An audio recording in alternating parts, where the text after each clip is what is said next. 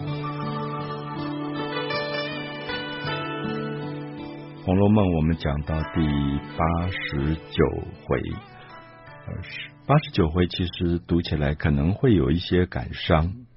那虽然不是原作者写的，那补写的人很希望借着一些物件来勾引起贾宝玉这一个少年许许多多一直放不下的心事。我们知道，在八十回之后。贾宝玉就一直被他的父亲逼着要去读书、读考试、做官的书。那在八十回之前，他是非常叛逆的，他基本上也一直在对抗父亲要牵着鼻子把他拉进官场的这一条很制式的八股的路。可是到八十回以后，我们讲过好几次。父亲给他请了一个老师，叫贾代儒。那这个贾代儒是一个老东烘啊，我想老东烘大家都了解到，就是可能在大学里教书教久了，教到生命都没有热情的那种老东烘、老学究啊。就是其实我们觉得一个人跟年龄无关。年纪再大，只要对生活、生命保有热情、保有关怀，不会变成东烘或者学究。那一个读书人在大学一直教书，教的自己也不关心学生，然后只是重复把一个讲义一直重复、重复的讲，他最后就变成面目可憎的老学究或者老东烘。好，所以在八十回之后，我们看到宝玉。这个年轻人叛逆的，一向对体制的东西非常不屑的，忽然接受了贾代儒的管教。贾代儒叫他写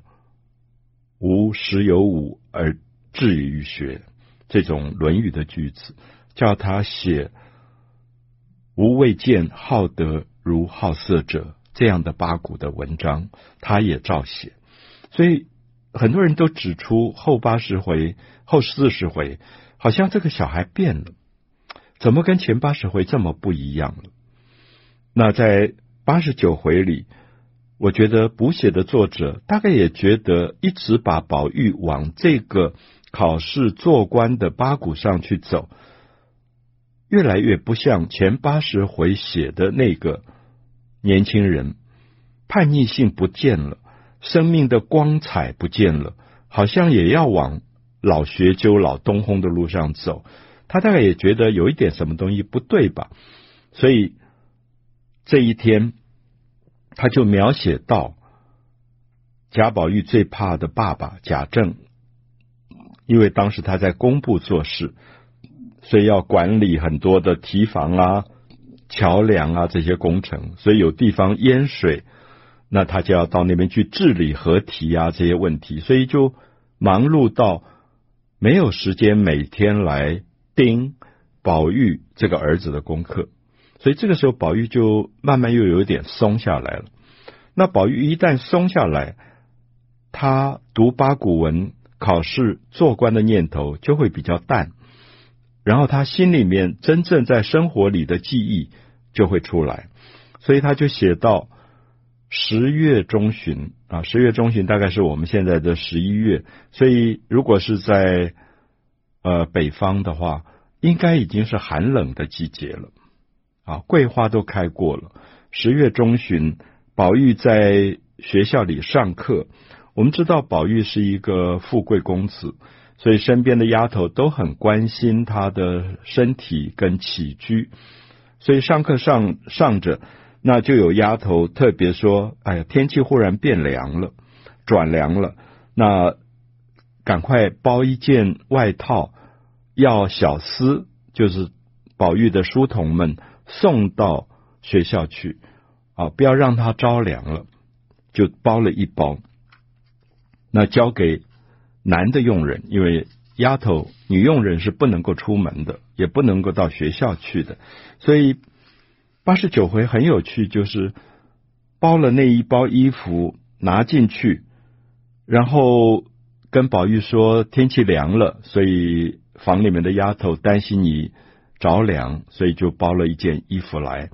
那宝玉也当然很感谢，说他们这么关心我，就把那个外面包的布解开，不看则已，一看他就呆住了。然后那个老师也发现说：“哎，这个学生怎么回事？看到那件衣服就呆住了。”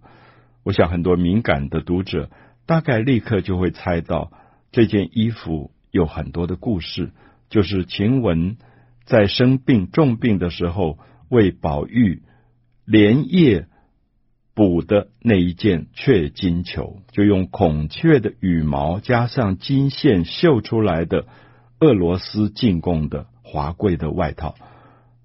因此他一下就呆住了，因为那是他最心疼的一个人为他补的衣服。那这个人现在已经死掉，所以说人亡物在啊，人已经死掉了，而这个东西还在这里触动了他的感伤。《红楼梦》第八十九回重新带出了前面。前八十回非常重要的一个片段，就是晴雯补裘。我们知道那是俄罗斯进贡的一件用孔雀羽毛做出来的华丽的外套，贾母一直舍不得用，放在库房里。有一天，贾宝玉这个孙子要出去做客，贾母很心疼这个孙子，那也觉得那一件。非常珍贵的外套放在库房里，一放放了几十年，大概也都要发霉坏掉了，所以就叫人拿出来说给宝玉穿吧。那还特别叮咛说这件衣服太珍贵了，因为是俄罗斯进贡的，所以你要好好的穿。可是我们都知道，宝玉青少年其实有点大剌剌的，跑出去做客，他的客人其实也。很多是跟他同年龄，都有一点粗手粗脚的，所以不晓得什么人，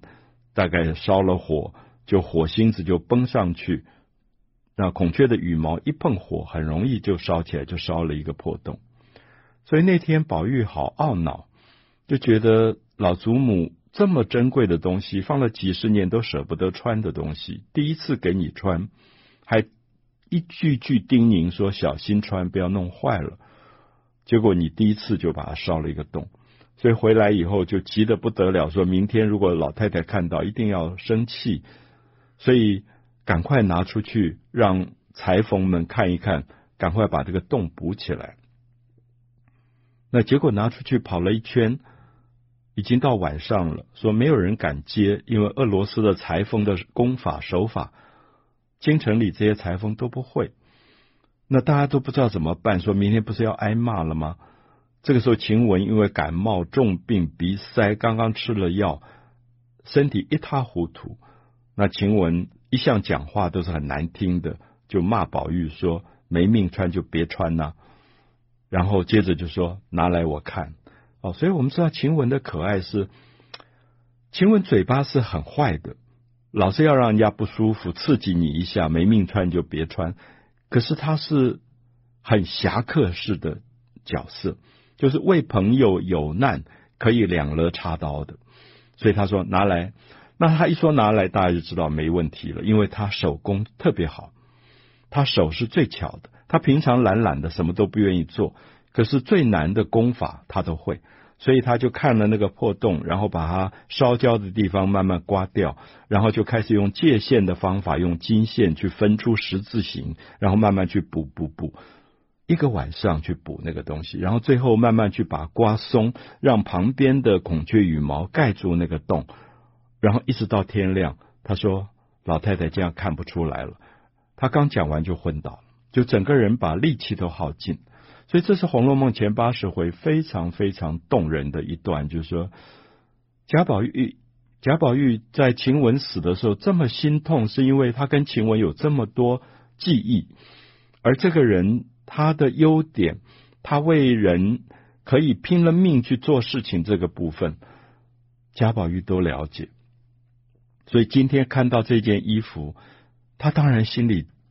痛如刀割啊，就是觉得。对不起，这个晴雯，而晴雯是如此照顾过他的，所以我们看到那个老师也不懂啊，贾代儒这样的老学究、老东烘，他其实不懂年轻人心事。所以我常常觉得，现在在大学的讲台上的老师，大概没有几个知道你底下的学生其实有多少现实生活里的忧虑、感情的、职业的、家庭的各种的忧虑。那如果这个老师一直在那边照本宣科讲他自己得意忘形的东西，我相信没有学生会喜欢这个老师。所以贾代儒也不知道说这个学生到底发什么呆，为什么看着衣服也不穿。就两眼直瞪直愣愣的，我觉得那个描写其实蛮好，就是讲到我们教育里如果没有人的最基本关心，其实教育根本是空口说白话。所以接下来我们看到宝玉后来放学，呃，回家了。那贾代儒本身也七病八痛的，常常也年纪大了，那么就缺课。那宝玉就回家，宝玉回家当然就穿着他的呃孔雀裘。那袭人就说：“你要不要把衣服换下来？这个衣服这么珍贵，你穿着这个衣服躺在床上，不是都糟蹋了它吗？”那宝玉就有点在发呆，也听不见人家跟他讲话。袭人又说。你看看那上面的针线，也不应该这么糟蹋呀。意思说，这是晴雯帮你补过的衣服，那你这么糟蹋，所以宝玉忽然就坐起来说：“脱下来，然后把孔雀金球交给袭人，说：‘好，你把它包起来。我从此以后不要再穿这件衣服，我也不要再看到这件衣服。’啊，我想那里面是在讲这个少年的心痛，因为人亡物在，他。”看到这个东西，他想到就是晴雯，而他心里面会心如刀割啊！所以我想，这是补写的作者很想接到前面八十回的重要事件，那只是他描写的文笔没有前面八十回的原作者这么好，所以也许读起来会稍微觉得有一点生硬。已经死掉的丫头晴雯，我们知道《红楼梦》里晴雯的命运。跟林黛玉的命运是连接在一起的啊！我们曾经讲过，他们都是芙蓉。就林黛玉在行酒令抽那个花名签的时候，抽到的是芙蓉。那晴雯死了以后，小丫头跟宝玉说，晴雯去做了管芙蓉的花神，所以宝玉写了芙蓉蕾来祭悼晴雯。所以在八十九回里，前面写到了晴雯，因为雀金球引发了宝玉对晴雯的思念。后面一半就写到了林黛玉，宝玉下了课就去找林黛玉，他最要好的这个知己，他们两个从小一起长大，这么亲，可是到了一定的年龄，好像彼此也都有一点隔阂，也都有各自的心事，好像。都有一点礼貌起来了。那宝玉到了那个房里，就很希望把心里好多好多的话都能够跟黛玉讲，可是又发现说，好像在礼教严格的时代，有些话又不能随便去讲出来。那黛玉也是如此，黛玉也觉得。你面前坐的这个少年，是你一生里面唯一的知己。你如果有很多的心事，你应该尽量都跟他讲，因为没有第二个人可以分担你的忧愁。可是黛玉很奇怪，她也觉得好像长大了，有很多话又不方便讲，所以这一段很有趣，就写到两个人好像因为年龄，彼此都不方便把心事透露，所以做着做着。你看我，我看你，然后好像要讲话，可是最终又没有讲。最后宝玉只好就有一点不知所措，就站起来说：“妹妹，你坐着吧，我想去三妹妹那里看一看。”啊，就说我想去看看探春。其实他是借故走了，因为他觉得怎么我所有想讲的话我都讲不出口，好像黛玉有很多想讲的话也讲不出口，他就借故说我去看看探春。那我就走了。那黛玉也很礼貌，说：“哦，你如果去看探春，你帮我问好。”所以两个人有点礼尚往来。我们知道礼尚往来，情感的某一个部分就不会真正流露出来，因为太礼貌了。好，这个时候我们就看到有丫头在外面讲话，那这些丫头的话就传进来，就被紫鹃听到了，又被黛玉听听到了。就这些丫头其实口没遮拦，因为他们不晓得在哪里听到说宝玉的年龄到了，家里已经在为他要相亲了，而且说。那个亲，那个亲事已经定下来了。那这些丫头大概不知道林黛玉跟宝玉有这么深的关系，这些话可能不应该在黛玉的房门口在那边胡说乱道的。所以我们就看到紫鹃听到了，那紫鹃就觉得说，怎么可以在这里乱讲话？那万一林黛玉听到了？怎么办呢？那紫鹃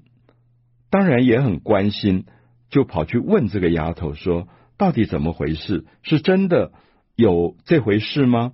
已经要把亲事定了吗？”那他就问说：“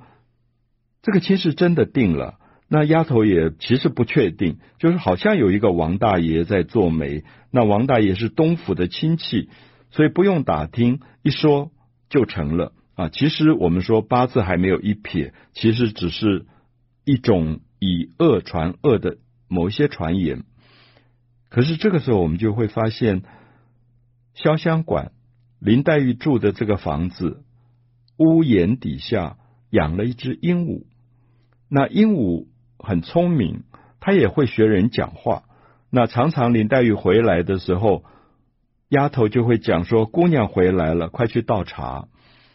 久而久之，这个鹦鹉也学会了，所以鹦鹉忽然说：“姑娘回来了，快倒茶。”那其实这是用一个比较幽默的讲法，把紫鹃跟雪雁吓了一大跳，因为雪雁跟紫鹃正在讲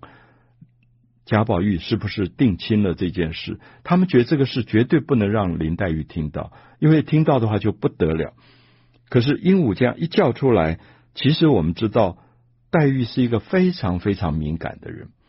她其实已经观察了很久，她也觉得这件事情真的在暗中一直在进行了。那好像宝玉真的也要有人定亲了，所以我们知道这一这一回的回目说“舍隐卑宫平清决立”，“舍隐卑宫”是说其实没有真实的事情发生。只是一些捕风捉影的一些现象，可是因为林黛玉太敏感，林黛玉觉得她跟宝玉之间的情感将有其他的人取代，所以平清绝立，就是林黛玉从那一天之后开始不吃东西了，开始绝食。也就是说，林黛玉的死亡其实从八十九回就开始，就是她决定，如果在人世间，她眼泪该还的都还完了。那如果他不跟宝玉在一起，他就回到他天上。他原来是那一株草，所以真正的悲剧不是在后面林黛玉的死亡，其实这一回他已经决定自己了结自己的生命。